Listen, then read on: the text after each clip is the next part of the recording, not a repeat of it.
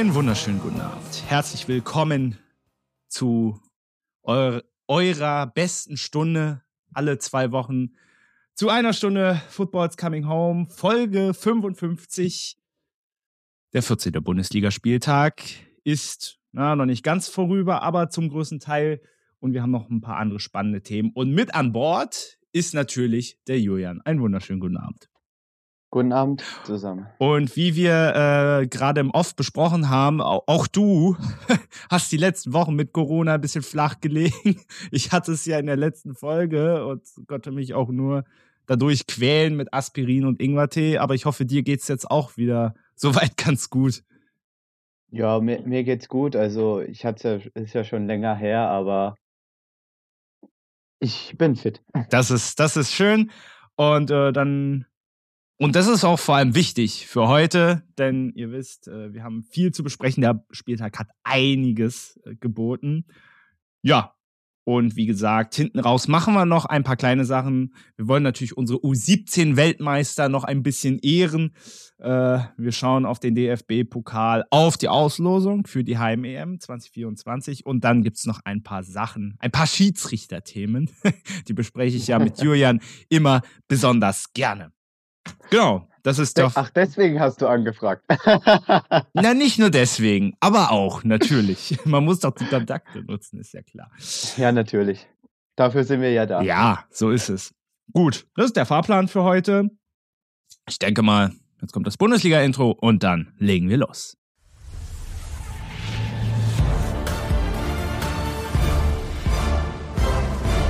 Wir beginnen mit unseren zwei ja, sag mal, Top-Spielen, die wir ja immer durchnehmen. Und äh, beginnen mit Frankfurt gegen den FC Bayern. Ein knackiges 5 zu 1 für die Eintracht. Ähm, ich überlege gerade, wie, wie fangen wir am besten an?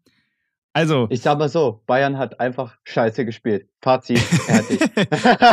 ja, äh, be besser hätte ich nicht zusammenfassen können. Also, und was mich ja vor allem sehr erschreckt hat, ist ja die Tatsache, dass äh, die Bayern ja eigentlich ziemlich viel Zeit zur Vorbereitung hatten. Also ich habe mich mal zurückerinnert, sie hatten ja jetzt anderthalb Wochen keine Spiele. Das letzte Spiel war gegen Kopenhagen, letzte Woche gegen Union ist ausgefallen. Jetzt unter der Woche im Pokal haben sie ja nicht gespielt, weil sie ja schon raus sind. Also für den FC Bayern, sie hatten ungewöhnlich viel Zeit eigentlich. Und dann fährst du nach Frankfurt und äh, die Eintracht, die aus einer Serie von vier Niederlagen kommt, von vier Pflichtspielen-Niederlagen, da kommst du nach Frankfurt und die Eintracht äh, nimmt dich mal eiskalt auseinander. Und Christoph Freund setzt sich dann vor allem dann noch einen Doppelpass hin und sagt, ja, das kam irgendwie unerwartet. unerwartet schon, weil ich sag mal so, niemand tippt sowas 5 zu 1 vor allem Ding für Frankfurt, wie du schon gesagt hast, vier Niederlagen in Folge. Aber im Spiel hat man gemerkt, wenn man das geschaut hat, Frankfurt war sowas von, von sich überzeugt, haben mehr Wege gemacht. Ich glaube, 10 Kilometer mehr gelaufen als die Bayern. Ähm, und das soll schon mal was heißen. Und wer mir besonders aufgefallen ist, was den Kampf anging, war Ansgar Knauf, der, ja. ich weiß nicht bei welchem Tor, äh, sich super den Ball erkämpft hat und dann eine Vorlage gemacht hat, das ist Wahnsinn. Ja, muss man. Also da hat man gemerkt, äh, der Kampf war, der Wille war vor allen Dingen da, wo man bei Bayern gemerkt hat, die, die wollen eigentlich gar nicht so. Ja, wir, wir sind halt da. Ja, also unheimliche Bissigkeit der Frankfurter. Zu, de, äh, zu der Eintracht werden wir gleich auch nochmal im Speziellen kommen. Fangen wir mal bei den Bayern an.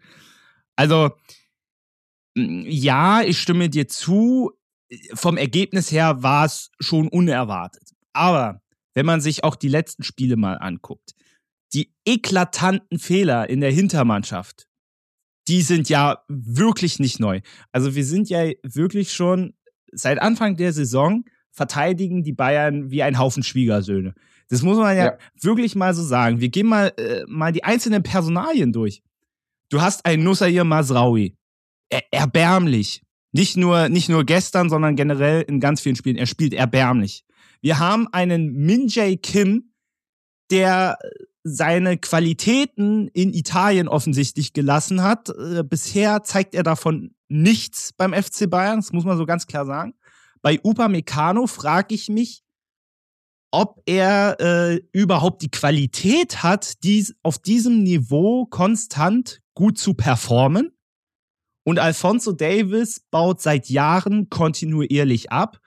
Äh, wird ja auch immer so mit einem Wechsel potenziell in Verbindung gebracht. Und bei ihm würde ich auch sagen, ist im Sommer ein klarer Verkaufskandidat.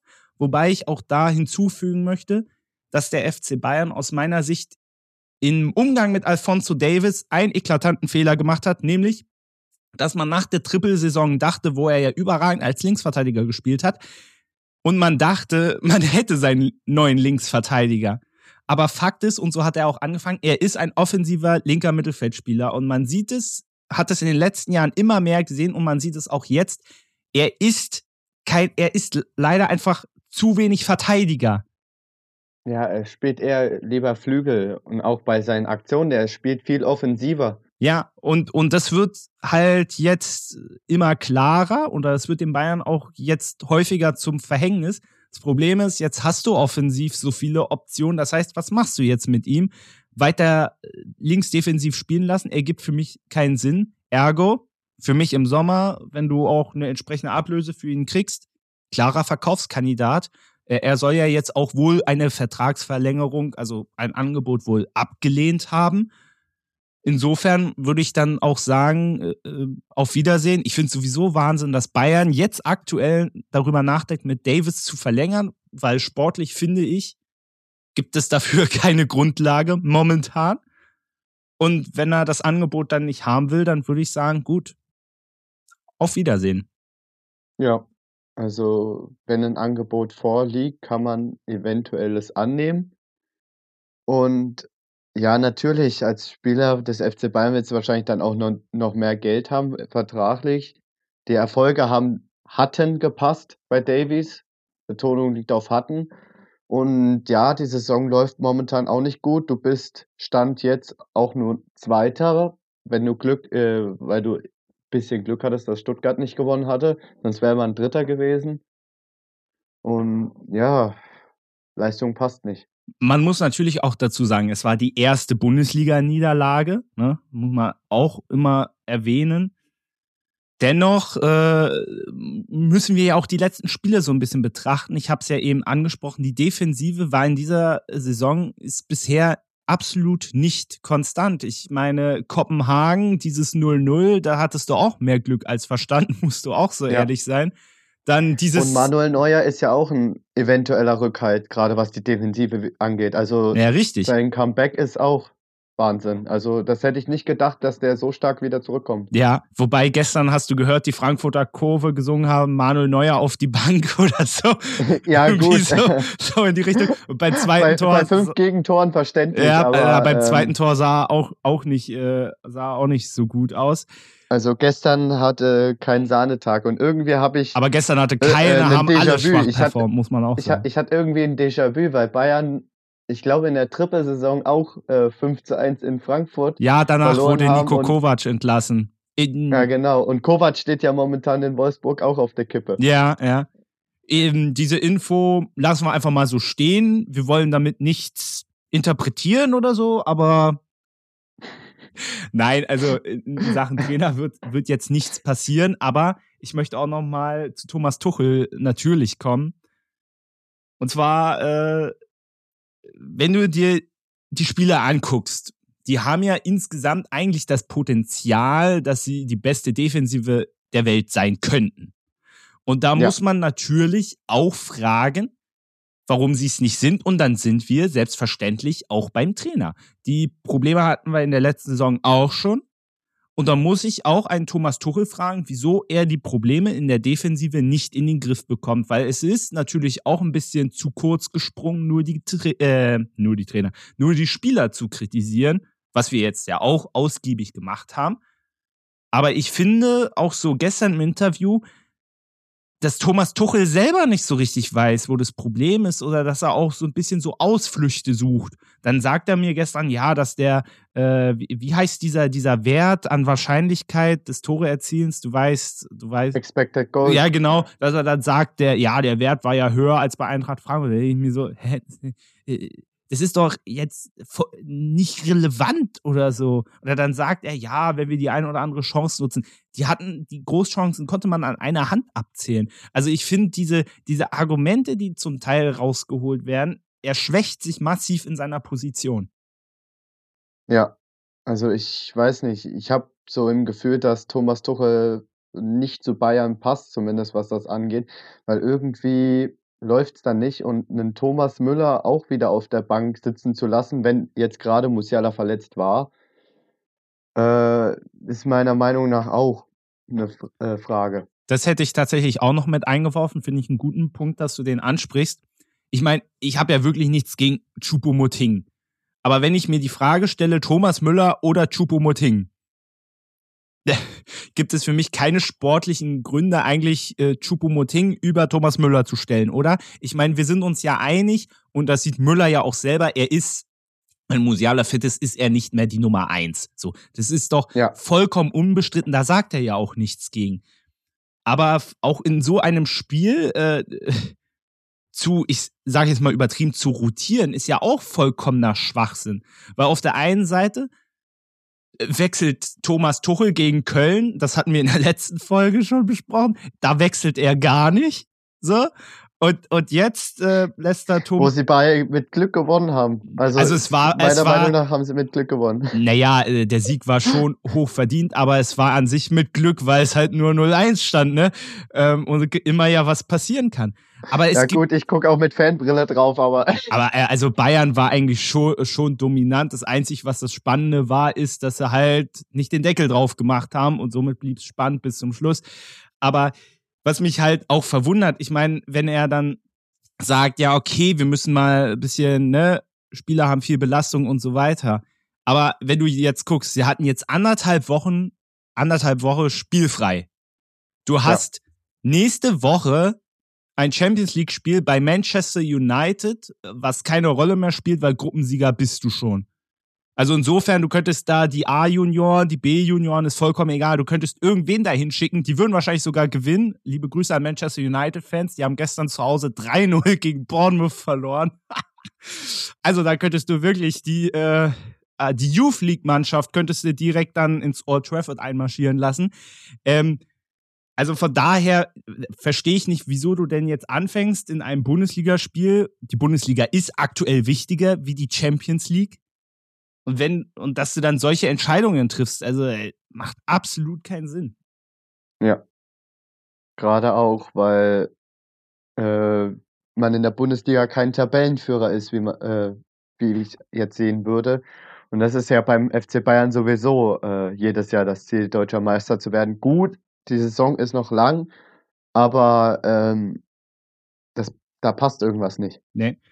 Natürlich auch bitter gestern die Auswechslung von Serge Gnabry. Ich glaube, der hat zwei Minuten gespielt, hat sich jetzt an der Muskelsehne verletzt, wird auch den, äh, das restliche Jahr jetzt ausfallen, wobei es jetzt weniger wild ist. Es sind jetzt noch drei Spiele.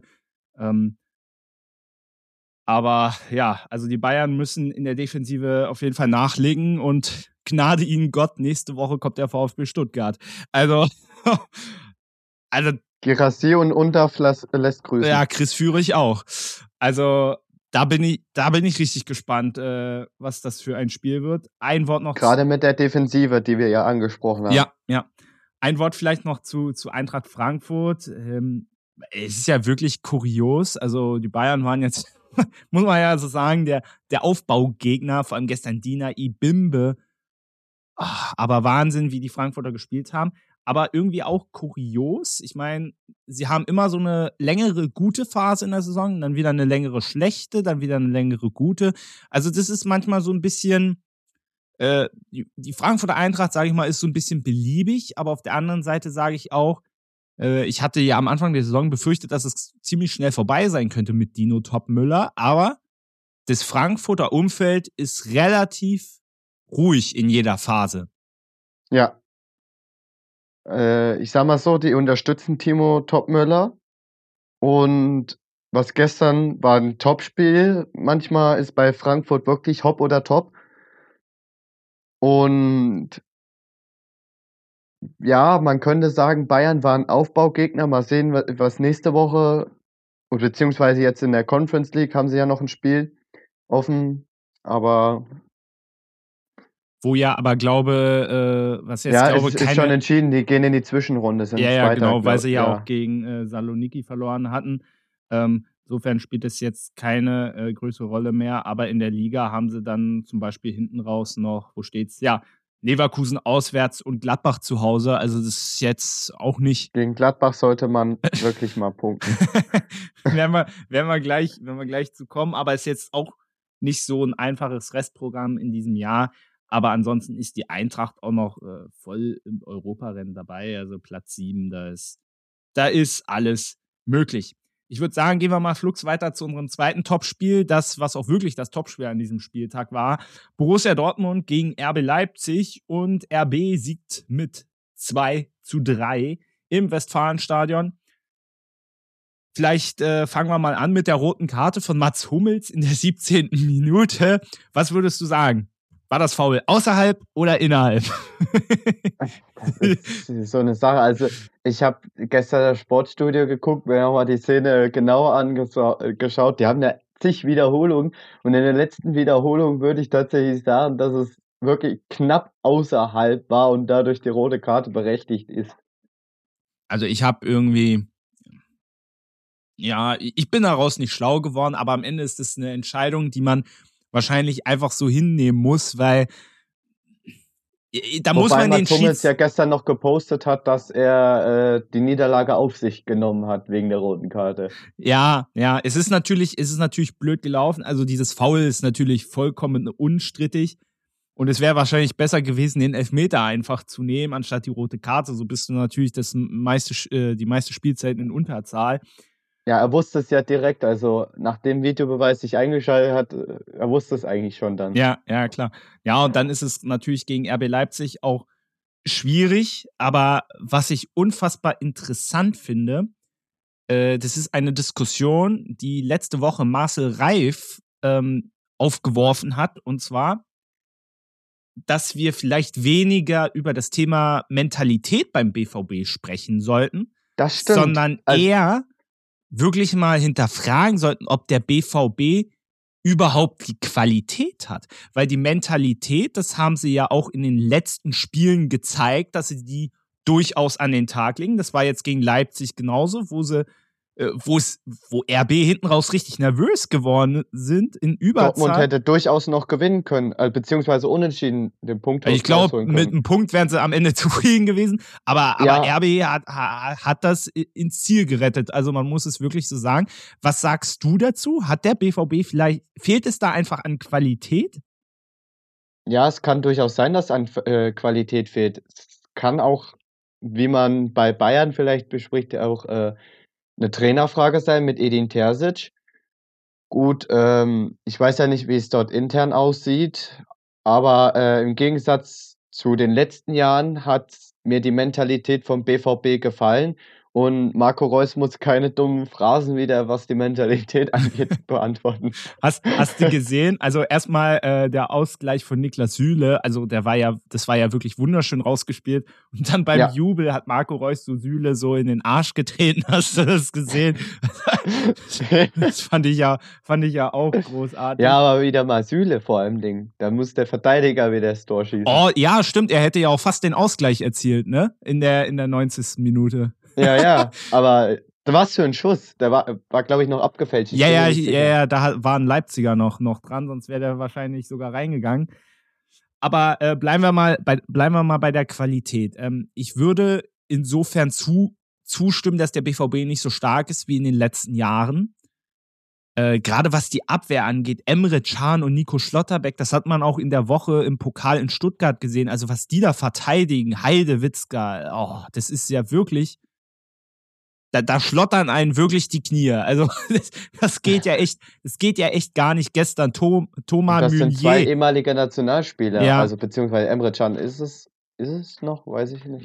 Siehst du, das weiß ich schon gar nicht mehr. Thomas Meunier gestern auch wieder, oh, um Gottes Willen. Aber auf also der anderen. Die Verteidigung ist, ist, ist schlecht. Äh, was die Offensive angeht, ist, könnte man sagen, mit Bino Gittens, äh, Füllkrug, ist da was möglich, aber ja, äh, wie, kommt aber auch manchmal zu wenig. Ja, wen ich gestern richtig gut fand, war Karim Adeyemi, auch wenn der vielleicht nicht mehr so die, die entscheidende Aktion hat oder dieses eine Ding, wo er auch wieder versucht, einen Elfmeter rauszuholen.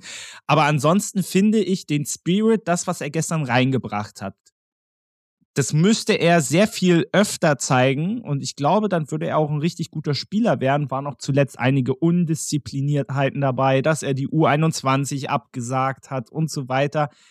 Ähm, aber ich fand, als er gestern ins Spiel kam, das war, das war richtig gut und er hat Dortmund mehr Power gegeben, ja, wo ich mir ja, wünschen würde, dass er, das, dass er das einfach mehr zeigt. Ja, er hat die Mannschaft mitgerissen. Gut, er wollte wieder einen Elfmeter schinden. Also der Adeyemi hat jetzt noch einen schlechteren Stand bei den Schiedsrichtern. Er löst langsam nicht, Timo dritt, Werner dritte ab. Ne? Spiel ne? in Folge. ähm, ja. Timo Werner spielt ja gar nicht mehr. Ja, stimmt.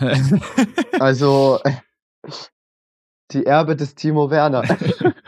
ja, da, äh, dann sollte Karim Adeyemi vielleicht nicht so weitermachen, weil sonst landet er genau da, wo Timo Werner jetzt aktuell sitzt. Hat ja, apropos Timo Werner, der hat ja jetzt wohl auch eine Freigabe dafür bekommen, im, im Winter äh, leihweise wechseln zu können, habe ich jetzt, glaube unter der Woche so unterschwellig gelesen. Also es würde auf jeden Fall Sinn machen. Ich wüsste allerdings nicht, wohin so richtig. Aber. Kann ruhig zu Köln kommen. Also wir brauchen noch einen Stürmer. ob er das, ob er das macht, wobei vom Niveau her würde es wahrscheinlich passen, Entschuldigung. ja, aber kann ich verstehen. Ja. Naja, ja, warum nicht, wenn er, wenn er spielen kann? Also Spielpraxis würde er wahrscheinlich bekommen. Ja, das auf, so ja, das auf jeden Kommt Fall. Kommt drauf an, wie Baumgart das sieht. Ne? Naja, aber Köln könnte halt auch ein bisschen Speed gebrauchen, so. Also, warum eigentlich nicht? So. Und dann in Ergänzung mit Davy Selke, wenn jetzt Davy Selke nicht so häufig trifft, aber ja, ne, vielleicht Vielleicht wäre wär das was.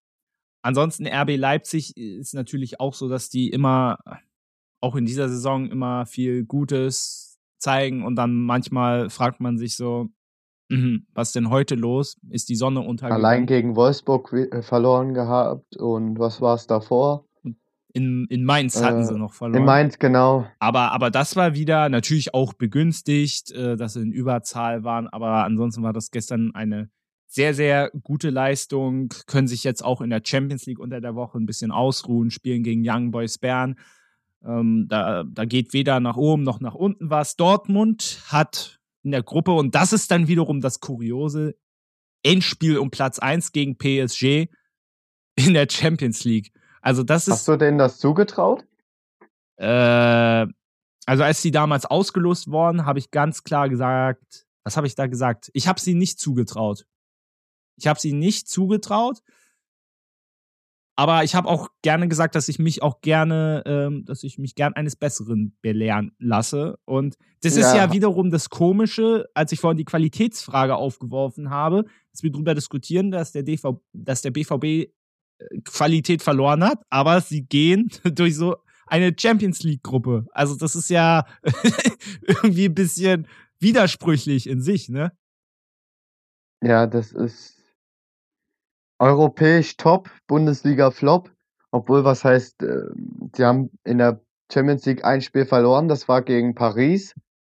Und dann ein 0-0, wo du auch mit, ich sage mal, Glück einen Unentschieden noch holst. Und dann halt die zwei Siege gegen Newcastle. Naja, und jetzt in Mailand gewonnen. Und jetzt noch in Mailand, genau. Also, wo, was man sagen muss, der BVB gut gespielt hat in Mailand. Ja. In Mailand zu spielen ist eine ist schwierig. Ja. Und jetzt halt gegen Paris Saint-Germain und Mbappé hat ja auch eine Ankündigung gemacht, dass sie gegen Dortmund gewinnen müssen, um noch weiterzukommen, weil es ist ja jetzt echt spannend, dass äh, PSG und Mailand einen Zweikampf jetzt um die Champions League haben. Ja, das wird, das wird richtig fetzig werden, bin ich sehr gespannt drauf. Aber ansonsten, zumindest in der Hinsicht, trotzdem muss man die Dortmunder loben, in so einer Gruppe weiterzukommen. Vollkommen egal, ob es jetzt am Ende Erster oder Zweiter wird. Zum Pokal äh, werden wir nachher vielleicht nochmal ein Wort verlieren, wo man, da muss man ja wirklich sagen, also das war wieder der BVB, wo es echt peinlich war. Also Stuttgart war ja wirklich haushoch überlegen. Wenn du dir auch die Tore anguckst zum Teil, also da gab es einmal links, einmal rechts. Also es, es, muss an Stuttgart liegen, weil Stuttgart ja. hat ja auch das andere Spiel dominiert gehabt in der Bundesliga. Ja, das ist wirklich Wahnsinn. Aber zu den Stuttgartern kommen wir gleich noch. Ich würde mal sagen, gehen wir mal schnell durch den restlichen Spieltag. Es ging los am Freitag äh, mit in Hoffenheim. Huhu. Ganz toller ja, Bundesliga. Hoffe, hoffe. Wir sind Hoffe. Gegen Bochum ein 3 zu 1. Der zweite Heimsieg überhaupt erst in dieser Saison, auch nach längerer, nach einer kleineren, längeren Krise. Auf der anderen Seite, Bochums Serie ging zu Ende nach fünf Spielen ohne Niederlage. Und sie kamen auch, nachdem die TSG, glaube ich, zur Pause 2-0 geführt hat, meine ich, kamen sie auch gut aus ja. der Pause. Ähm, hat am Ende nicht gereicht. Äh, Bochum hat jetzt noch Heimspiel gegen Union und äh, muss auswärts in Leverkusen ran. Also das sind auch nochmal zwei stramme Aufgaben. Zum Abschluss, willst du etwas zu dem Spiel sagen? Ja, Bochum hat verpasst, den Anschlusstreffer zu machen zum 2 zu 1 und ich glaube, dann wäre es auch wesentlich anders ausgegangen, aber das sind jetzt Spekulationen, weil Bochum einige Chancen liegen lassen hat gegen Hoffenheim und dann halt das 3 zu 0 gekommen ist, wo man echt schlecht verteidigt hat. Ja. Ja, das ist, das ist bei Bochum wieder äh, dieselbe Diskussion wie immer auch. Sie lassen zu viele Chancen liegen. Ja. Ich glaube, nur der VfL lässt mehr Chancen liegen, aber dazu werden wir gleich noch, werden wir gleich noch kommen. Ja, wir reden gleich drüber. Union gegen Borussia Mönchengladbach. Und man muss mal sagen, die Auferstehung an der alten Försterei. Der erste Bundesligasieg seit Ende August. Das muss man sich ja mal vor Augen führen. Das erste Bundesligator von Benedikt Hollerbach. Das muss man sich ja auch erstmal vor Augen führen. Äh, Mikkel Kaufmann hat auch getroffen. Also am Ende ein 3 zu 1. Das war wieder gestern so ein Stück Union. Ja, ich sag mal so, der neue Trainer reißt sie mit und ich habe das Gefühl, der ist das komplette Gegenteil von Urs Fischer, der da so ruhig an der Seitenlinie ist und er jubelt gleich mit. Am, am Seitenrand, ja, genau. ja. Also, und als neuer Trainer nochmal die Fans an, wie soll ich sagen, anzufeuern, also zu motivieren, nochmal, komm, wir brauchen euch. Das als neuer Trainer wohlgemerkt. Ja. Also, ist erstaunlich und es hat funktioniert. Es hat richtig gut funktioniert und äh, dieser Sieg war absolut verdient gestern. Ähm, schauen wir mal noch aufs Restprogramm. und und ja, mit diesem 3-1 im Rücken bin ich sehr gespannt, was Union jetzt in der Woche zu Hause gegen Real Madrid macht. Also das, das schaue ich mir richtig gerne an. In der Liga geht es dann nochmal äh, zu Hause gegen Bochum und auswärts nach Köln. Also auch die nächsten Spiele, man hat sich jetzt mit dem Sieg aus der Abstiegszone rausgearbeitet, aber um da final rauszukommen, müsste man gegen Bochum und Köln halt schon weiter punkten. Ja. Ja, auch wenn dein Gesicht gerade in Bezug auf Köln jetzt nicht so, nicht so begeistert aussieht. Ja, die müssen auch punkten. Das ist jetzt die nächsten Spiele für den FC sind entscheidend. Und wenn du die verlierst, beziehungsweise nicht punktest, dann bist du zu Recht unten drinne, weil das diese äh, Sechs-Punkte-Spiele sind. Ja. Gegen die du punkten musst. Ja, mach, äh, spielen ja auch gerade ein wichtiges Spiel äh, gegen Mainz. Steht noch 0-0, glaube ich. Also ich habe zumindest noch ja. keine Torbenachrichtigung gekriegt. Ähm, ja, also ein Spiel, wo beide auch dringend Punkte holen müssen. Vielleicht ein Wort noch zu Gladbach. Gladbach hat wieder Gladbach-Dinge gemacht. Ich habe sie ja letzte Woche, nee, vor zwei Wochen mit Nils der ja regelmäßig der ja Reporter von der Watz ist für Borussia Mönchengladbach. ähm, muss es mal kurz sortieren. Da haben wir ja vor zwei Wochen schon drüber gesprochen. Hört da gerne nochmal rein, um vielleicht auch ein paar Insights zu kriegen von der Fohlen 11. Ansonsten, ja, wie gesagt, Gladbach tut Gladbach-Dinge, mal hopp, mal top, mal flop. Das ist, ist alles dabei. Gestern war mal ein Tag. Wir kommen wieder, wieder, zu spät ins Spiel. Ja. Also das ist. wo mal wieder. Gladbach kann ging. guten Fußball spielen das gebe ich zu. Aber es, es war wieder mal viel zu spät. Ja, ja.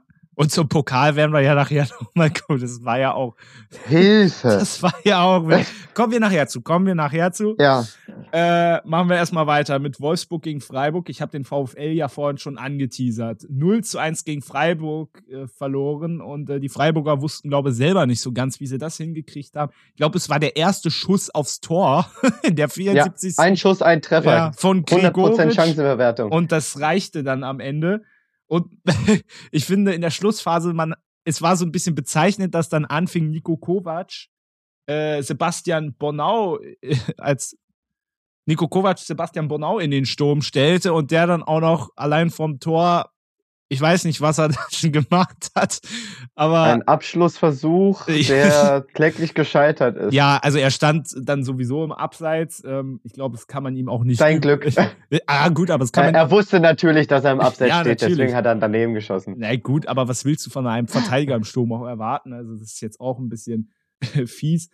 Aber ansonsten die. Fragt man Niklas Süle, hallo? ja, ja, gut. Gut.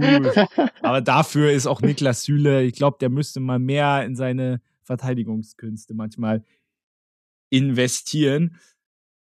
Ja, also es ist, es ist so ein bisschen Verfahren bei den Wölfen. Aus den letzten sechs Spielen hat man nur eins gewonnen und ja, das Restprogramm jetzt in diesem Jahr ist auch nicht so ohne. Also auswärts in Darmstadt, äh, da musste auch ein bisschen Steine klopfen und dann zu Hause gegen die Bayern.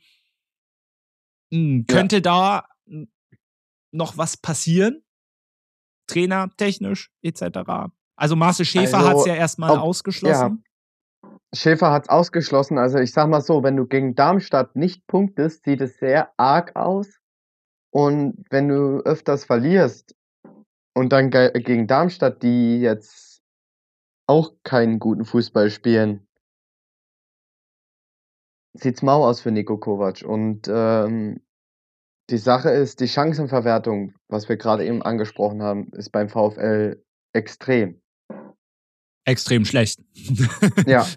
Also, was ich da vor allem auch so bezeichnet finde, sind dann so, dann zum Beispiel auch so ein Jonas Wind, den ich am Anfang der Saison so übermäßig gelobt habe. Aber das ist jetzt ganz schnell wieder verflogen. Irgendwie schon, ja. Also da macht er zwei Tore gegen Köln am Anfang und dann passiert dann gar nichts mehr. Ja, danach hat er auch nochmal das ein oder andere Mal getroffen. Aber ja, es ist halt so ein äh, Gesamtkonstrukt, was nicht so ganz funktioniert. Wie gesagt, unter der Woche jetzt auch im Pokal rausgeflogen. Hm. Also ärgerlich, ja, aber da sprechen wir Ja, kommen wir gleich nochmal drauf zu sprechen. Wir machen vorher weiter mit Werder Bremen gegen Augsburg. Ein 2 zu 0 für die Bremer. Auch ganz wichtiger Sieg. Ähm, aber es gab da so eine Szene, die ich mit dir nochmal besprechen wollte. Vor dem 2 zu 0, ähm, da gab es auch ein bisschen Diskussion, nämlich es schien so, als ob der Schiedsrichter, also er hatte auch das Spiel unterbrochen und dann schien es so, als ob es die Auswechslung geben sollte. Und ich glaube, ja. es waren dann Vargas und Pedersen, die auch schon zur Außenlinie liefen. Aber das Spiel lief dann weiter, somit war die komplette rechte Seite der Augsburger offen und Werder kam dann zum 2 Spricht nichts dagegen. zu 0. Also, lass, mich, lass mich kurz. Ähm, ja, ich wollte noch irgendwas sagen. Ich hab's vergessen. Aber jetzt darfst du loslegen. Wie bewertest es, du diese es, Szene? es spricht nichts dagegen, wenn du eine schnelle Ausführung. Du bist nicht als Schiedsrichter angehalten, das Spiel dauerhaft zu unterbrechen. Wenn sie eine schnelle Ausführung machen, ist das vollkommen legitim. Und deswegen gebe ich da dem Schiedsrichter keine Schuld. Ja, natürlich ist es eine Unterbrechung, die du als Trainer nutzen willst. Da kannst du aber auch nichts machen. Und Patrick Ittrich musste dann als vierter Offizieller den Trainer auch äh, beruhigen. Also man muss ja dazu. Der dann auch eine gelbe Karte kassiert hat. Genau. Jes Torup hat ja äh, hinten raus ja dann auch gesagt, dass er den Schiedsrichter jetzt keinen Vorwurf macht. Auf der anderen Seite, ähm, und Sky hat es, finde ich, ganz gut aufbereitet, hat man schon so ein bisschen gesehen oder beziehungsweise ich konnte verstehen, warum die Augsburger dann doch zumindest verwirrt waren.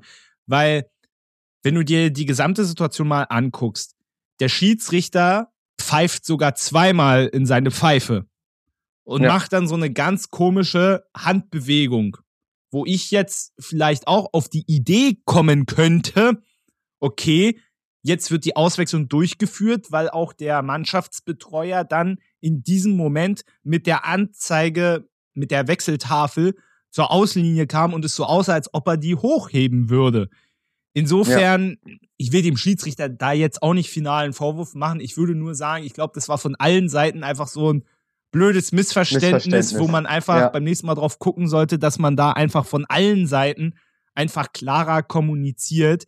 Insofern kann ich da dann aber doch so ein bisschen den Ärger auch nachvollziehen, weil als ich die Szene so gesehen habe, dachte ich auch zuerst, das Spiel sei unterbrochen. Aber wie gesagt, es ist. Ja, gleich. man denkt, es ist unterbrochen. Ja. Du willst wechseln. Du siehst gerade, wie schon an, wie du es angesprochen hast, der äh, äh, Offizielle von Augsburg will die Tafel hochhalten und auf einmal spielt da Bremen weiter, die, die, die Verwirrung, sage ich mal, nutzen und als Schiedsrichter kannst du da auch nicht viel machen, wenn die den Freistoß schnell ausführen. Ja, wobei ich fand, dass die, äh, dass der Freistoß gar nicht so schnell ausgeführt wurde und beziehungsweise kann ja der Schiedsrichter, wie gesagt, der Doppelpfiff ist für mich so ja, ein Angriff, dass er sagt, okay, jetzt wird Wechsel durchgeführt und er kann ja dann den Angriff auf einfach abpfeifen. Deswegen, deswegen, ich habe nicht so, man müsste wissen, was die Intention des Schiedsrichters in dem Moment war. Ja. Weil im Notfall, wenn er sagt, jetzt wird ausgewechselt, kann er den Angriff ja auch abpfeifen. Deswegen ist das so ein bisschen. Äh, deswegen rätseln auch alle so, was wollte der Schiedsrichter uns jetzt mit diesen zwei Pfiffen sagen? Wollte er das jetzt nur abpfeifen und das Spiel weiterlaufen lassen oder wollte er jetzt wirklich wechseln? Also insofern, das muss man einfach nochmal aufarbeiten. Ähm, ist jetzt blöd gelaufen, aber am Ende war trotzdem der Sieg für die Bremer nicht unverdient. Muss man auch sagen, die erste Niederlage. Obwohl Finn Dahm ein sehr starkes Spiel gemacht hat. Ja, finde ich auch. Und wie gesagt, die erste Niederlage, ähm, ja, ist jetzt äh, sicherlich, kann man auch mal verschmerzen. Das Aufsteigerduell Heidenheim gegen Darmstadt. Es war ein sehr gutes Spiel. Spektakel. Ein 3 ich zu würde 2. Spektakel nennen. Ja, ja, kann man schon so sagen. Ein 3 zu 2 für die Heidenheimer. Und glaube, Man of the Match, Patrick Meinka mit zwei Kopfballtoren dreht er das Spiel innerhalb von zwei Minuten.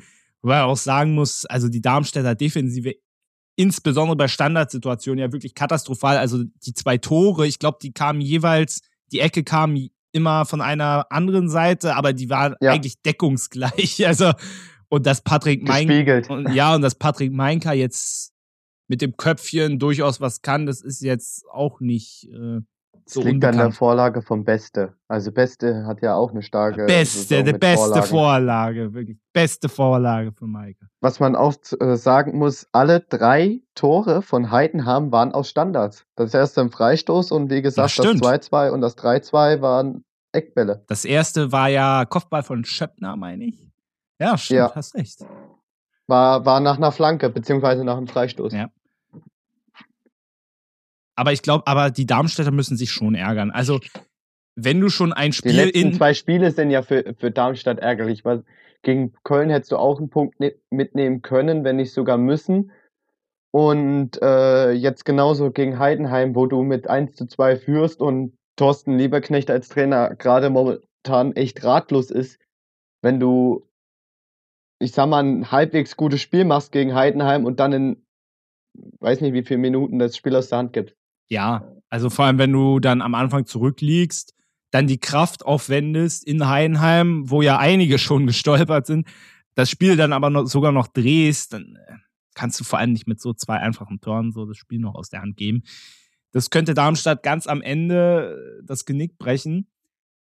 Dennoch äh, bin ich, äh, um vielleicht mal so ein kleines Zwischenfazit zu ziehen, ich glaube, das bietet sich bei beiden Vereinen an, bin ich überrascht, dass sich beide Vereine in der Bundesliga aber durchaus sportlich etabliert haben. Heidenheim natürlich noch besser als Darmstadt.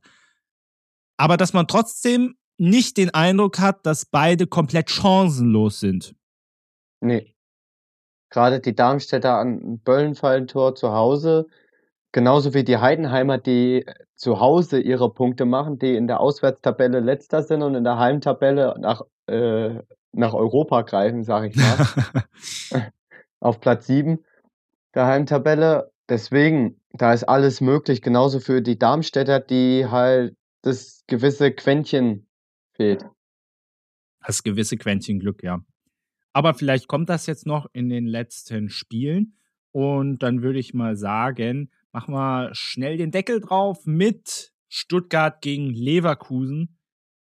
Ich glaube, man kann schon sagen, äh, ein Spiel der Überraschungsmannschaften, also so ein kleines bisschen zumindest.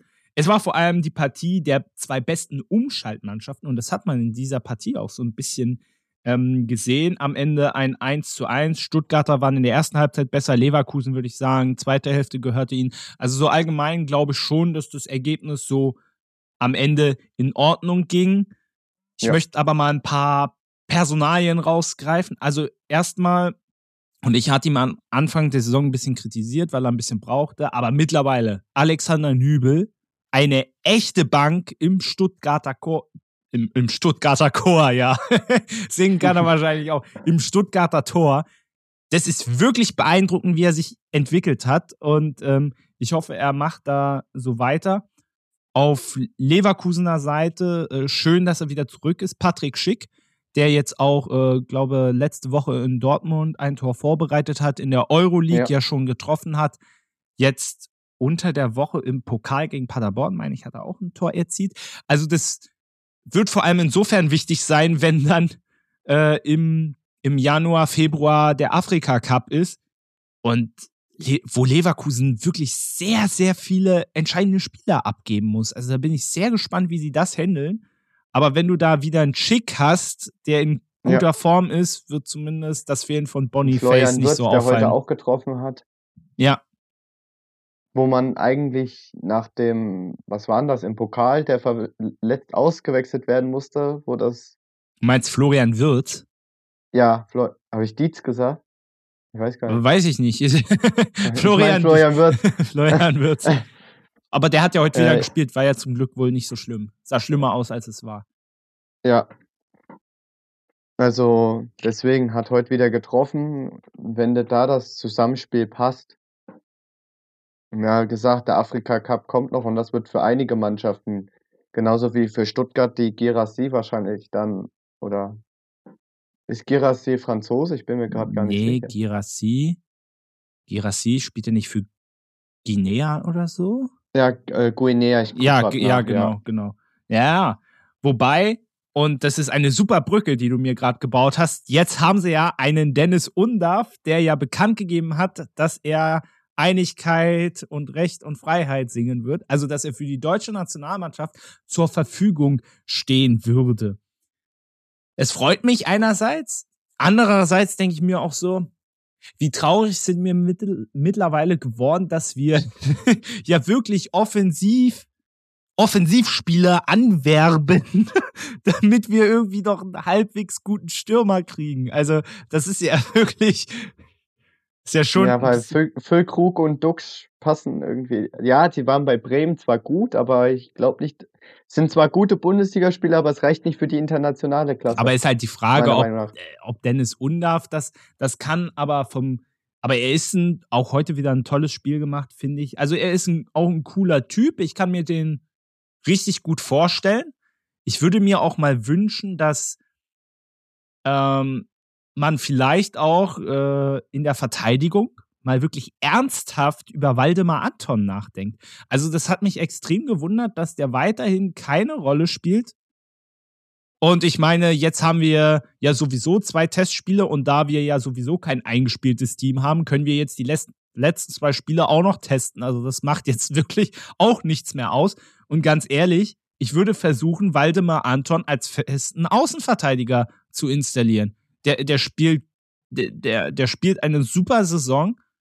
Er, ja. er ist auch jemand, der auf der Position spielt und nicht wie Jonathan Tah, der dann dahin muss oder Kai Havertz oder Schieß mich tot. Und der auch, der ein bisschen.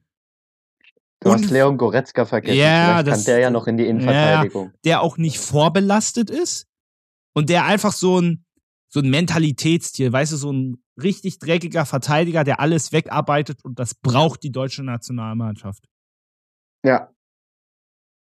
Und ich meine, Nagelsmann war ja, ja jetzt auch unter der Woche beim Pokalspiel gegen Dortmund.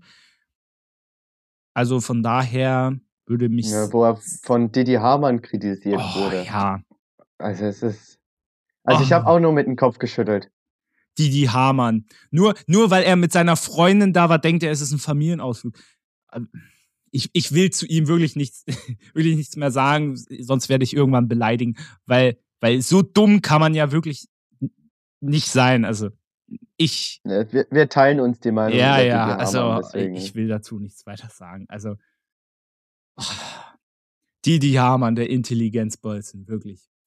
Wie man so etwas noch Experte nennen kann, also. Können Sie mich auch hinstellen, mache ich auch genauso. Machen wir beide besser.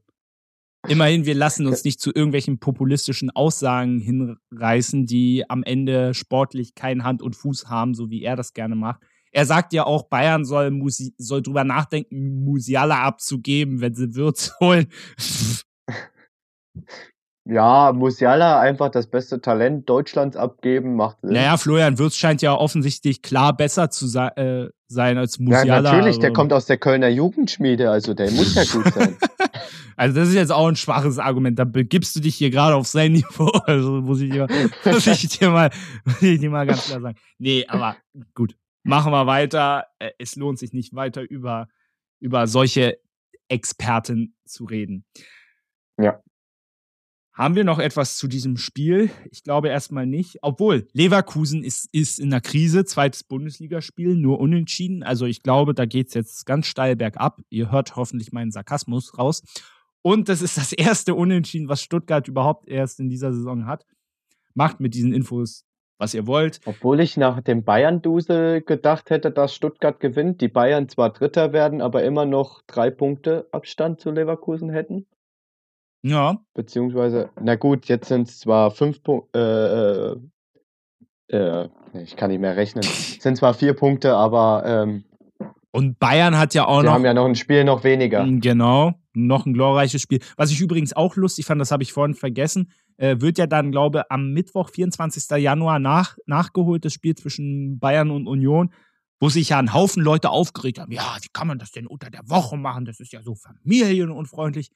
Wo ich mir so dachte, Leute, also ich kann es natürlich verstehen, weil auch ein Haufen Leute von sehr weit herkommen und so.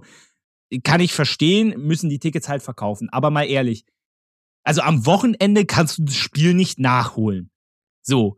Nee. Und äh, Dafür ist der Spielplan viel zu. Naja, und was unter das, was dem Wochenende angeht. Naja, und unter der Woche juckt's doch auch kein. Da sind doch die Stadien auch immer voll. Wenn Champions League ist, kommen doch auch alle hin. Das ist doch auch ja. kein Problem. Also äh, sehe ich auch nicht als Problem. Also es ist nicht, es ist nicht ideal, das kann ich nachvollziehen, aber sich da jetzt so drüber zu echauffieren oder so, davon mal abgesehen, äh, ja klar, haben Bayern und Union irgendwie Mitbestimmungsrecht, aber am Ende legt die DFL das mehr oder weniger auch fest. So, also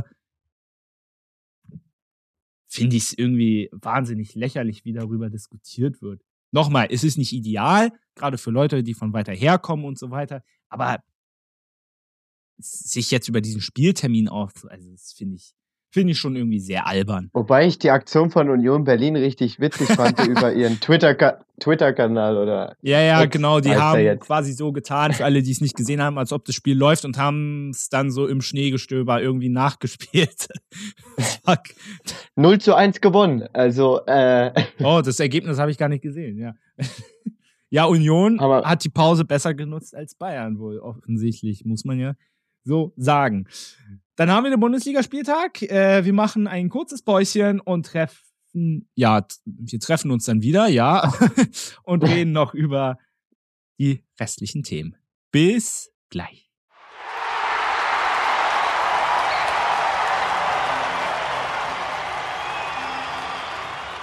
Herzlich willkommen zurück zur Ist noch was Kategorie. Und ich hatte es beim letzten Mal ein bisschen vergessen, aber dadurch, dass jetzt die U17 ja Weltmeister geworden ist, können wir ja mal drüber sprechen.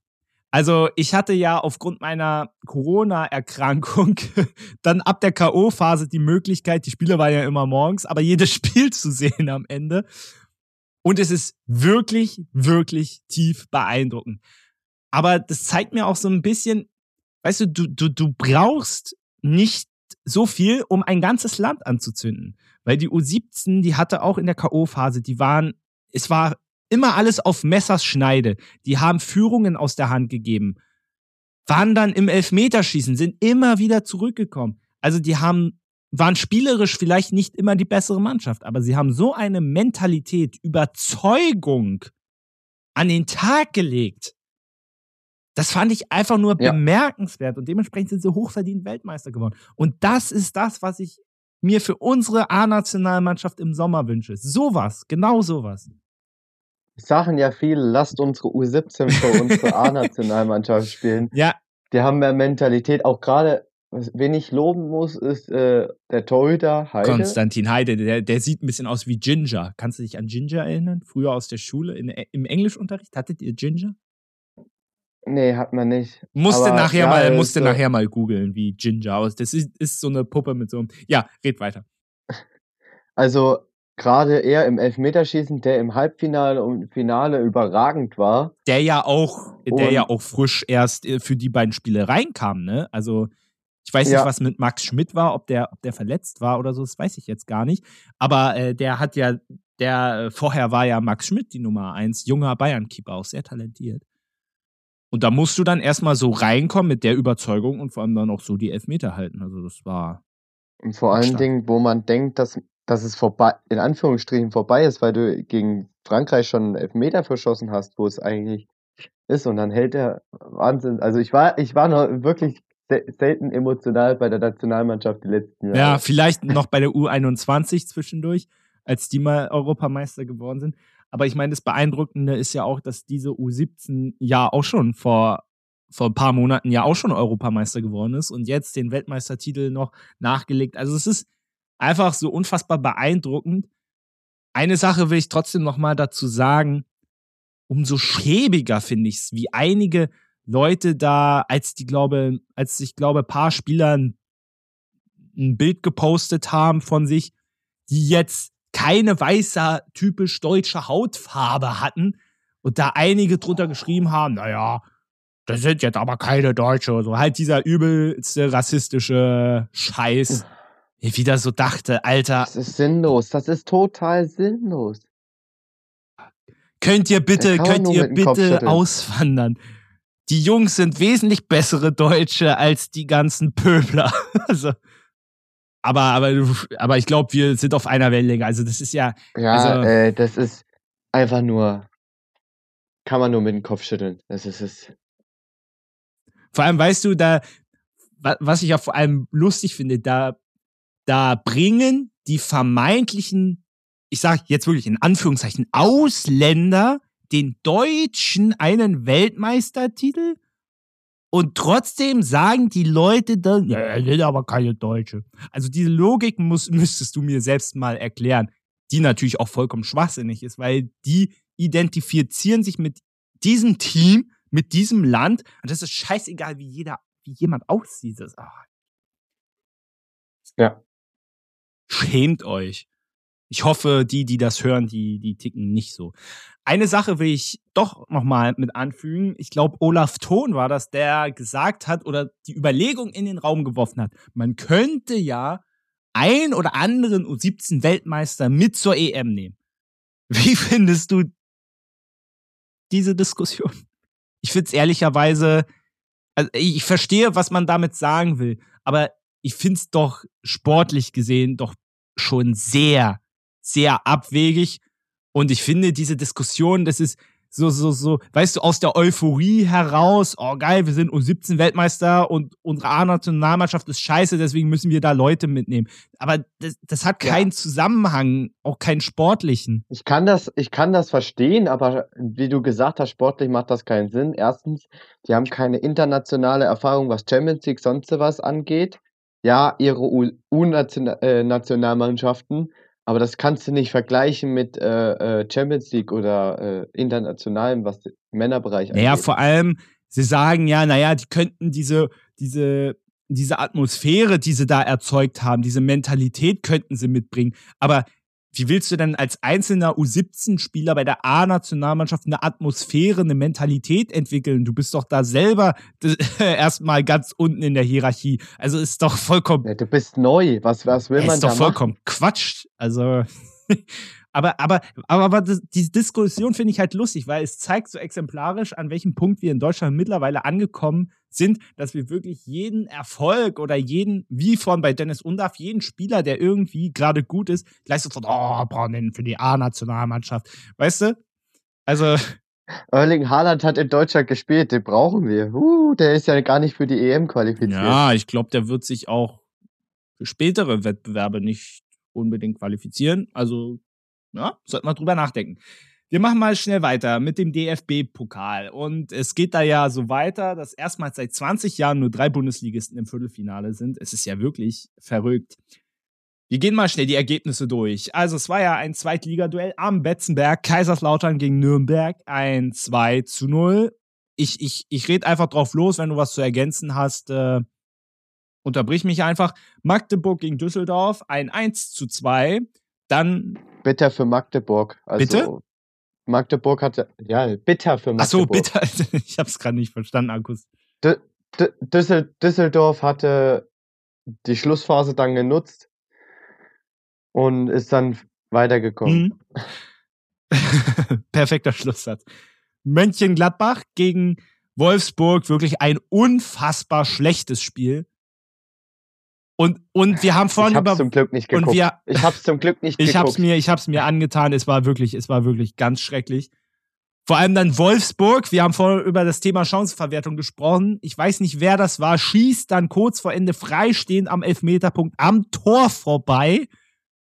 Da hätte Gladbach raus sein müssen. Und hier äh, Nils, der vor zwei Wochen bei mir im Podcast war, der hat mir dann auch über Teams geschrieben. Oh, ich hätte mir gewünscht, nach 90 Minuten, weil es sehr kalt war, hätte er sich gewünscht, dass das Ding durch ist. Und er hat, er hat auch schon gedacht, es geht jetzt ins Elfmeterschießen und dann in der 120. plus X macht Gladbach das entscheidende Tor. Das kannst du ja wirklich keinem erzählen, dieses Spiel. Also. Da hast du mehr Glück als Verstand. Ja. Muss man wirklich so sagen. Homburg gegen St. Pauli, da gab es diesmal keine Überraschung. Äh, die Hamburger haben mit 1 zu 4 gewonnen, obwohl das Ergebnis jetzt vielleicht deutlicher aussah, als es war, weil zur Pause stand es auf jeden Fall 1-1. Die Homburger haben auch ja. mit einem sehr kuriosen Tor ausgeglichen. Also da hat Pauli auch. Also es, es gibt in letzter Zeit irgendwie die Torhüter aus Hamburg haben irgendwie Probleme, oder? Äh, ja, so ein bisschen äh, bleiben ab und zu mal im Rasen hängen, ab und zu äh, entsteht ein Maul Maulwurfshügel. Ja, das ist ein bisschen kurios, aber am Ende hat St. Pauli es souverän hinten raus gemacht. Dann Saarbrücken gegen Frankfurt. Was haben Frankfurt und Bayern gemeinsam? Sie sind beide in Saarbrücken rausgeflogen. Also und das heißt ja eigentlich, Saarbrücken ist besser als Frankfurt und Frankfurt ist besser als Bayern. Ja, also. exakt. Also da, also sportlich gesehen und wenn man sich die Ergebnisse anguckt, kann man nichts dagegen sagen. Aber was ich vor allem auch beeindruckend fand, Saarbrücken auch wieder deutlich bessere, klar dominierende Mannschaft. Also ja. War Frankfurt hat gar nicht ins Spiel gefunden. Ich glaube sogar noch eine rote Karte kassiert, am, weiß ich gar ich glaub, nicht. Ich glaube ganz ja. am Ende, ja, kann sein. Und dann, das, die Frankfurt hat eigentlich fast gar nicht stattgefunden in dem Spiel. Also ich würde so sagen, wenn es so weitergeht, beantragt Saarbrücken, dass das Pokalfinale auch im, Sta im Ludwigsparkstadion stattfindet. Also was, was, ich sagen muss, die hatten ja bei Bayern, äh, gegen Bayern ja schon äh, Spiel gehabt, die haben ja so ein geiles Lied rausgebracht, Pokal im Ludwigspark. Wobei sie ja, also es ist, wobei es ja tatsächlich blöd ist, weil sie ja auf, auf glaube auf zwei Seiten den Unterrang äh, zum Teil mit irgendwelchen mit mit einem schwarzen Banner oder Plakat. Ja, weil sie es nicht äh, finanziell bezahlen konnten, den Stadionbau. Ja, ja, also genau, genau. Das sieht immer so ein bisschen kurios aus. Es sieht kurios aus, aber es scheint zu wirken. Ja, ja, ja, ja. Ich habe heute gelesen, die, die, die Fans nennen diese Stellen Kuhweide, weil halt da drunter dann das Gras halt schon so schön wächst. Aber vielleicht, ja. vielleicht äh, nutzen sie dann die Pokalprämie, um dann vielleicht dann doch da ein paar Sitze noch hinzubauen. Wir haben ja schon äh, ein bisschen gesprochen über Stuttgart gegen Dortmund. Äh, müssen wir dazu noch was sagen? Nein, oder? Also. Ja. Hm. Dortmund abnormal schlecht, Stuttgart hat das Spiel dominiert. Ja. Fertig aus. Leverkusen gegen Paderborn. Äh, es schien so, als ob Leverkusen auf ein souverän das Spiel gewinnen würde. Paderborn hat es noch ein bisschen spannend gemacht, aber am Ende steht da ein 3 zu 1. Ein gutes Pferd springt nur so hoch, wie es muss. Ich glaube, das trifft auf das Spiel ganz gut also, zu. meiner Meinung nach ist jetzt Leverkusen, was die Saisonleistung angeht, der Favorit auf den Pokal, aber lass die mal gegen Saarbrücken spielen, dann sieht das ganz anders Ja, aus. oder lass die in der nächsten Runde gegen Stuttgart spielen. Das wäre doch auch Was hat, mein, was hat mein Vater gesagt? Lass die Bundesligisten gegeneinander spielen, da kommt wenigstens ein Bundesligist sicher weiter. ja, das, äh, das stimmt allerdings. Äh, ich weiß gar nicht, wann ist denn heute eigentlich die Pokalauslosung? Neun, 1915, Ah, ich glaube ich. da so lange sind wir nicht mehr on. Na, schauen wir mal.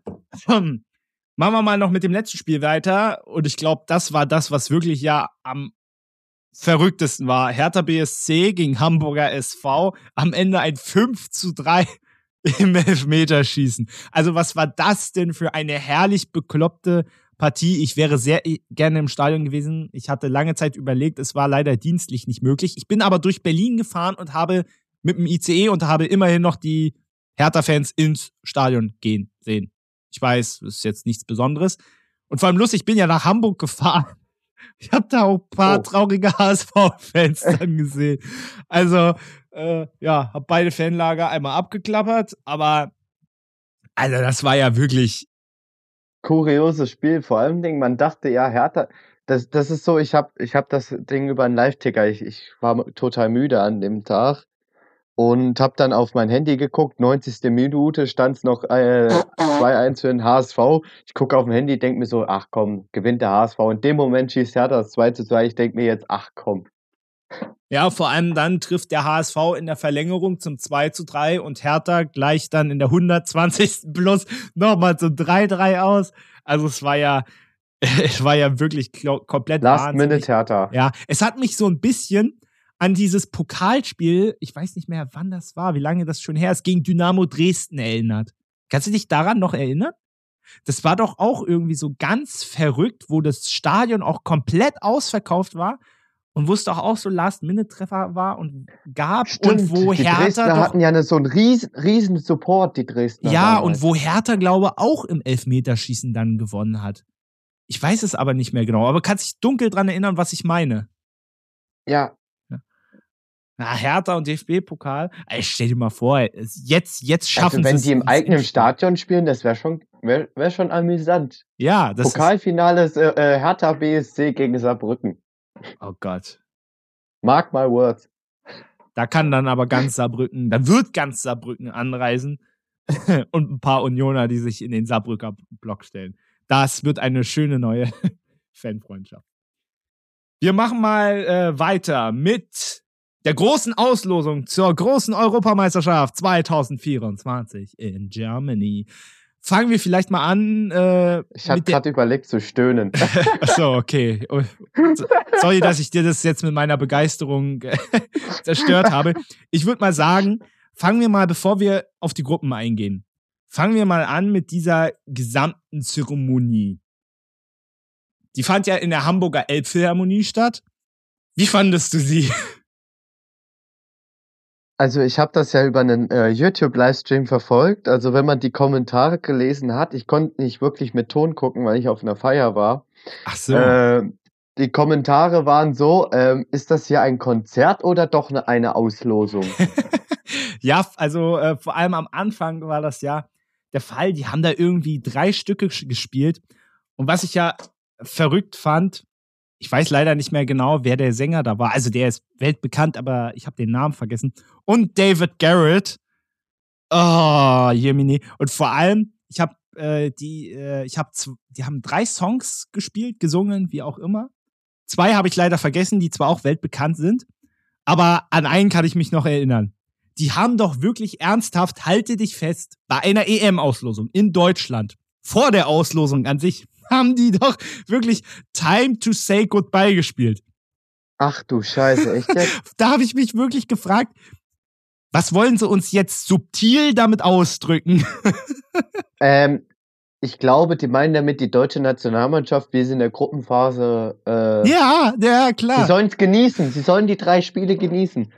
Äh, da, vor allem, die haben da auch nur Sachen gespielt, die mit Deutschland, also mit der Kultur, die nichts zu tun haben. So, wirklich, ich würde die Leute kennenlernen, die jeden Morgen in der Gruppe zusammensitzen und dann sagen, naja, was spielen wir denn zur Auslosung? Ach, time to say goodbye. Ja, das für einen Anfang der Auslosung, ja, macht total Sinn. Vor allem, Also- es macht, es macht, also es macht wir- wirklich keinen Sinn, weil Time to say goodbye bei einem Anfang eines Turnieres. Also was, was kommt den Leuten da in den Sinn? Nee, ich sag dir, die Verantwortlichen wollten uns subtil eine Message überbringen. Keine Ahnung. Also, weil anders kann ich es mir, kann ich es mir nicht erklären, wie jemand auf die total sinnfreie und dumme Idee kommt, so einen Song da zu, zu performen. Aber keine Ahnung. Ist was, halt so, ne? ja, ist was, was wir nicht, was wir nicht verstehen müssen, werden, wie auch immer.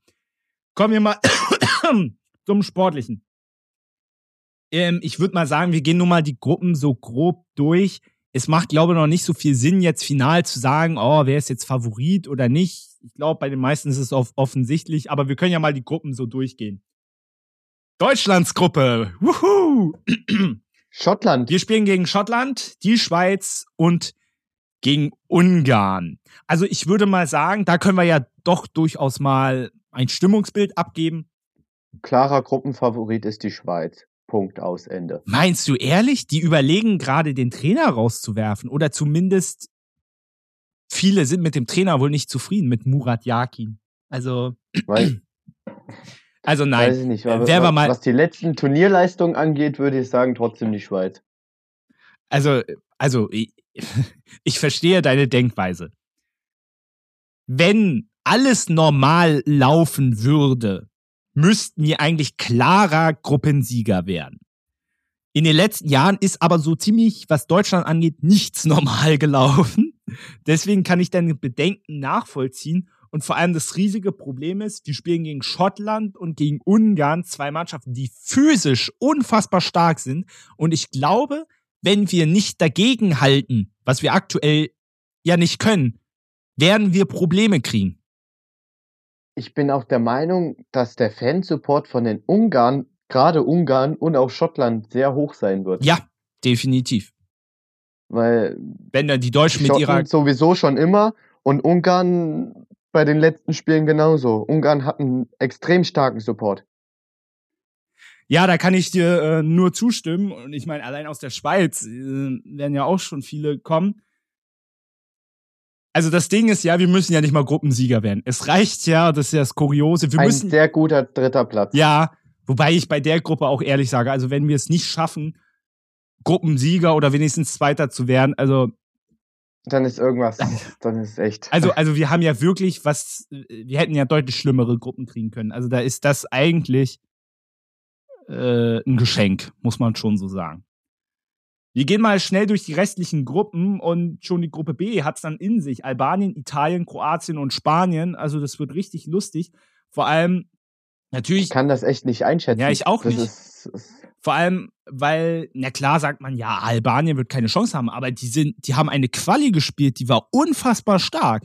Also von und daher. souverän, das ist, das ist Wahnsinn. Also ja. von daher äh, kann selbst Albanien dem einen oder anderen da ein Beinchen stellen. Die Gruppe C ist so ein bisschen, ja, England, Dänemark, Serbien, Slowenien, wobei Serbien kann auch unangenehm sein.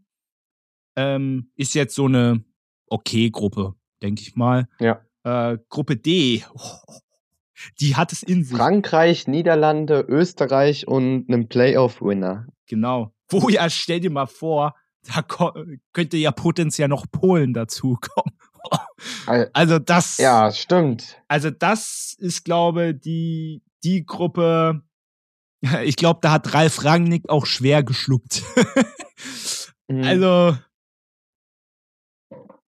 das ist das ist Sehr richtig, schwere Gegner für die Österreicher. ja, also das ist richtig geil für den neutralen Zuschauer natürlich. Äh, ja, ach so, Ja. Ja, gut. Starke Gegner. Ähm, das kann man von Gruppe E jetzt nicht so behaupten. Das ist jetzt nicht so die krasse Gruppe. Belgien, der Playoff-Sieger von äh, B, Rumänien und die Slowakei. Das ist so ein bisschen so, ja, Ist halt so. ist jetzt nicht die krasseste Gruppe. Und Gruppe F mit dem Playoff-Sieger von C mit Portugal, Tschechien und Türkei. Ich finde, das ist eine sehr interessante Gruppe. Ist jetzt nicht so das oberste Regal, aber ich finde vom äh, von den Qualitäten her ist man nicht so weit, nicht so extrem auseinander, wobei Tschechien sicherlich nicht mehr so stark ist, wie sie mal waren. Nee, aber die Türken machen ja das Unmögliche möglich. Die machen auch ein Auswärtsspiel zu einem Heimspiel, also ja. Ich weiß nicht, was du meinst. Nein, also ich weiß ja auch nicht. Es war ja. Vor allem die Türkei, die spielen doch auch in Berlin, oder? Meine ich? Warte mal, ich, ich, ich, ich Oder irre ich mich gerade? Kannst ja mal schnell gucken. Ein, einmal in Dortmund das so, erste Spiel. Okay. Das zweite Spiel. Obwohl Dortmund ist wahrscheinlich dann genauso. Die fahren da notfalls hin. Also Wobei es gibt ja nicht nur Türken in Berlin. Also. Ich glaube, das zweite Spiel ist auch in Dortmund angesetzt und das dritte. Ah nee, ich glaube, die Österreicher spielen. Ey, ich weiß es aus dem Kopf nicht mehr. Ist und jetzt auch nicht wichtig. Spiel wir werden das. Ist äh, im Volksparkstadion. Hm. Also die spielen zweimal in Dortmund und einmal im Volkspark. Ja, auch, auch, auch nett. Auch nicht so. Auch schöne Städte, schöne Stadien. Also da wird, eine, wird es eine schöne Party geben. Wir machen mal noch ganz schnell weiter äh, mit einer Nachricht. Wusstest du, dass Harry Kane nach Thüringen kommt? Nein. Die Three Lions schlagen ihr EM-Quartier irgendwo im Weimarer Land auf, habe ich gesehen. Cool. Ja. Müssen wir mal konkret rausfinden, wo, dann legen wir uns auf die Lauer und dann. also ich nehme ja natürlich nicht nur Autogramme von Harry Kane, sondern auch sehr gern von James Madison als Tottenham-Fan, ganz klar. Also voll geil. So. Ja, vor allem warum Thüringen, das ist so. Hä, warum nicht? Hier ist es sehr schön. Ja, gut, wir zwei, wir, ich wohn, wir wohnen ja in Thüringen, aber von der Lage her ist das gut. Ich weiß ja nicht, ob sie in Leipzig spielen oder spielen die in München oder Gute, gu gute Frage. Wir haben das alles noch nicht so verinnerlicht. Das muss noch kommen. Ähm, aber wobei, ich glaube, sie spielen das ein oder andere Spiel in Leipzig, meine ich tatsächlich. Ähm, ja, aber das fand ich voll, finde ich voll schön. Also können ruhig noch mehr hierher kommen. Ich wollte es mal, weil wir beide aus Thüringen kommen, also nicht ich nicht gebürtig, aber hat mich äh, sehr erfreut, diese Nachricht. Jetzt machen wir mal noch schnell ein anderes Thema. Und zwar hat das IFAB, IFAB, IFAB? Ich weiß es äh, nicht. Keine IFAB, glaube ich, äh, denkt über neue Regeländerungen nach. Ähm, und zwar, ich lese die mal vor, was sie sich so vorstellen. Und zwar einmal, dass nur noch der Kapitän mit dem Schiedsrichter reden darf, dass es äh, Zeitstrafen geben kann für Protestieren und bestimmte taktische Vergehen und dass es mehr Eingriffe beim VAR bei Gelbrot, Entstehung von Eckbällen und Freistößen geben soll. Das sind alles reine Überlegungen, die auch noch diskutiert werden. Aber ich dachte mir so, da Julian ja auch Schiedsrichter ist, macht es durchaus Sinn, diese Sachen mal vielleicht kurz mal zu diskutieren. Wir gehen die mal zusammen durch. Kapitän darf nur mit Schiedsrichter reden. Ich finde diese Denkweise nachvollziehbar. Ich finde es eigentlich ganz gut, aber ist das so praktikabel? Es ist gut, ja. Einerseits, du hast deine, ich sag mal, deine Bezugsperson zu der Mannschaft, die es auch so sein sollte, der Kapitän.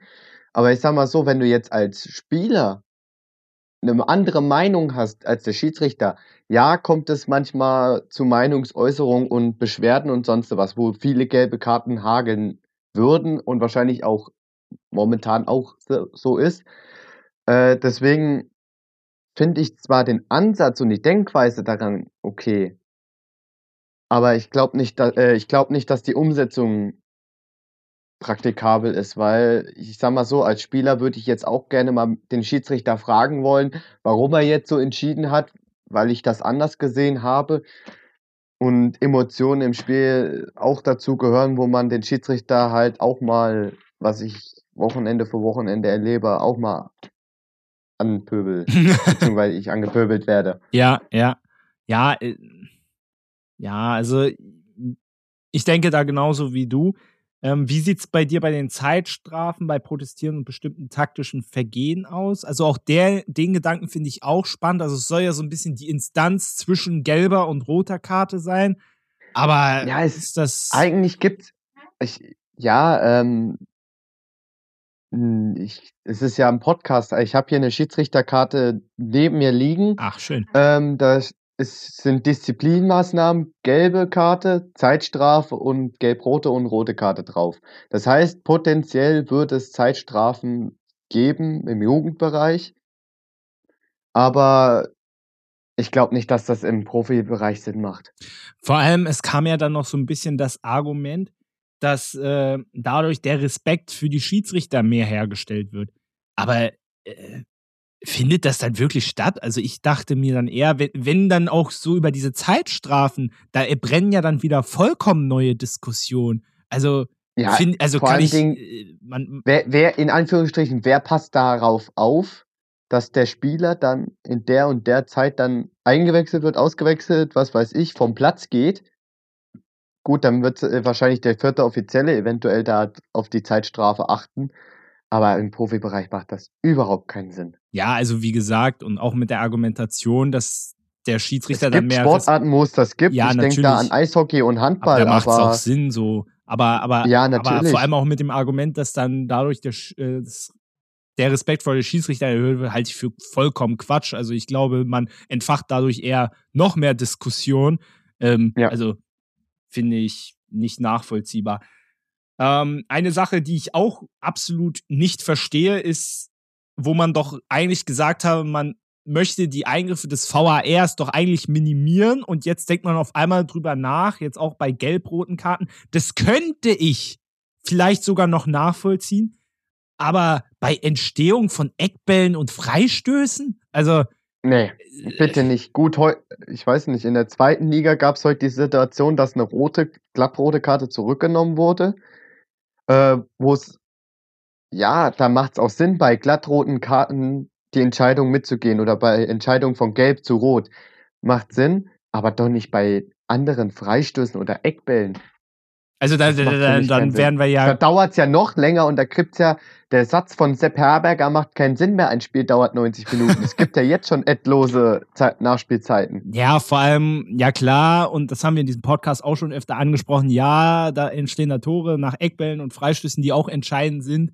Aber wir führen ja auch witzigerweise in Deutschland eigentlich tendenziell eher gerade die Diskussion, dass viele den VAR gar nicht mehr haben wollen und sich offensichtlich lieber mit den Gedanken anfreunden können, dass halt Entscheidungen nun mal faktisch getroffen werden und dann müssen das alle akzeptieren. Und da Ja, würde ich es ja merkwürdig finden, wenn du jetzt auf einmal dann dem komplett dann noch anfängst, Eckbälle und Freistöße zu überprüfen. Also Leute, bitte. Ja, weil manchmal so das Gefühl, ich kann die Leute nachverstehen, die den Videobeweis nicht haben wollen, weil manchmal kommt es so rüber, die Schiedsrichter haben, ich sage jetzt mal so, keine Eier mehr in der Hose, warten extrem lange, bis die Situation entschieden äh, äh, äh, vorbei ist, beziehungsweise ein Tor gefallen ist und dann heißt, ja, war im Abseits.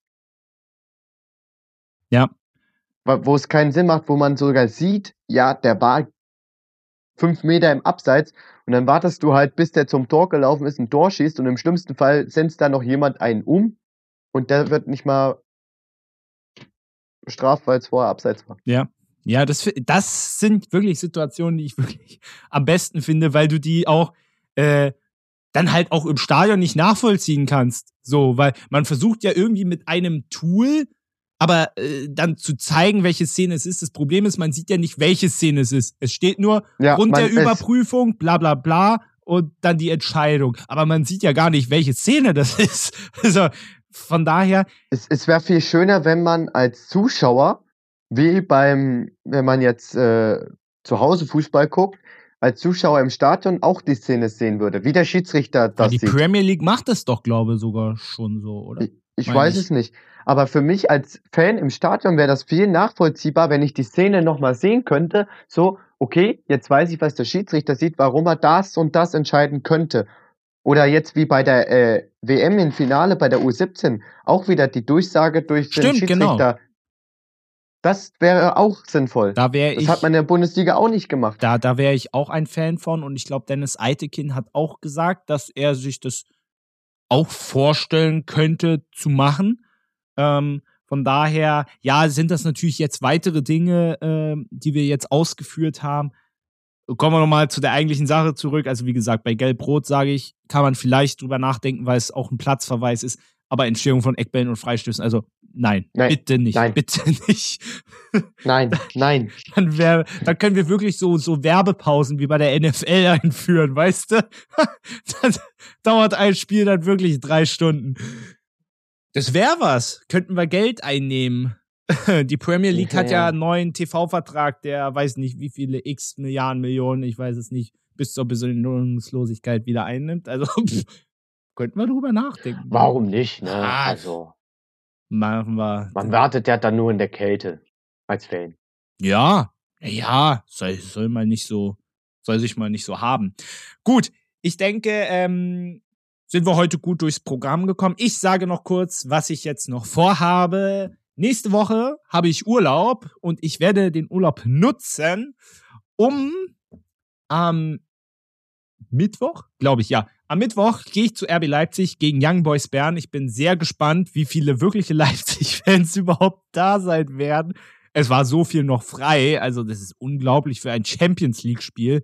Ich weiß, es geht um nichts mehr, aber also ganz ehrlich, egal, ich schaue es mir an.